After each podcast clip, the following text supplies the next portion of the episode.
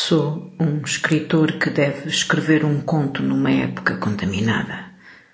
Num tempo em que as palavras não respiram, em que as máscaras ocultam articulações e limitam sonoridades. Assim amordaçado será mais difícil pensar. Neste tempo confuso, é natural que quem escreve não saiba como começar nem como acabar nem se deve continuar a inventar personagens e outros elementos convencionais da narrativa. Interrogo-me mesmo se o devo escrever. No entanto, aviso já que nada do que aqui escreva ficará para a posteridade. Num tempo de pandemia, a posteridade não existe. Ela até pode existir, mas se acreditarmos demasiado nisso, corremos o risco de não vivermos o momento, de deixarmos de fazer das nossas vidas algo de muito extraordinário. Aviso lançado pelo Carpe Diem de Walt Whiteman. Oh Captain, my Captain. Assim contar-vos-ei tudo muito rapidamente. Tenho pressa de viver. Estou já muito atrasado para viajar até ao Oriente num expresso cheio de mistérios. Quero vivê-los intensamente e sem demoras. Preciso aprender a ser veloz com as chamas dos fósforos e o voo das aves. Estou muito atrasado, como o coelho da Alice de Lewis Carroll. Saiam da frente. Não me atrasem com insignificâncias e minudências. Deixa-me passar. Quero ser rápido e contar apenas o necessário para ir à minha vida. Como Alberto Caeiro, não preciso de literatura, mas de girassóis que me animem a alma. Antes me quero com rebanhos do que com literatos.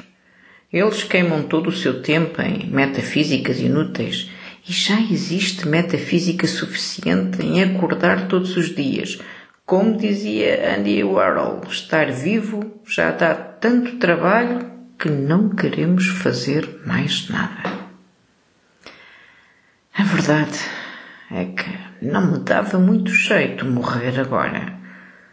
Gostava de ter mais coisas para contar rapidamente e em poucas palavras, como Edgar Allan Poe, sem narrativas longas para manter a necessária unidade de efeito.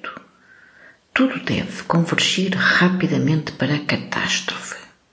Disso entendia também o mestre Walpole, que fez correr o seu vilão atrás de uma infeliz donzela pelo famoso castelo de Otranto. Também eu tenho direito a viver um grande amor. Abram aulas e deixem de me atrasar com prazos de escrita muito longos. O que tenho de escrever terá mesmo de ser para ontem, sem interrupções e num fluxo de experiências contínuas, como as gravadas no rolo ininterrupto do também apressado Jacques Kerouac. Muitos de vós assambarcaram inúmeros desses espécimes de papel em casa. Reuniram finalmente todas as condições de serem bem criativos. Será a vossa grande oportunidade, não a desperdicem.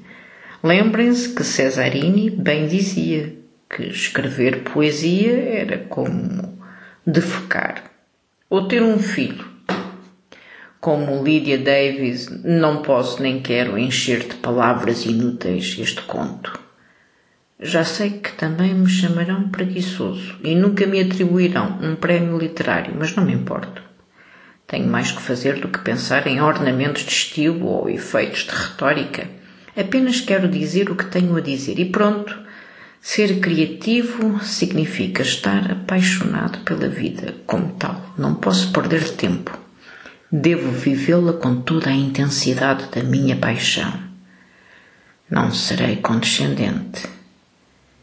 Kafka aconselhava: não se dobre, não se menospreze, não tente torná-lo lógico, não edite sua própria alma de acordo com a moda em vez disso, siga as suas obsessões mais intensas sem piedade.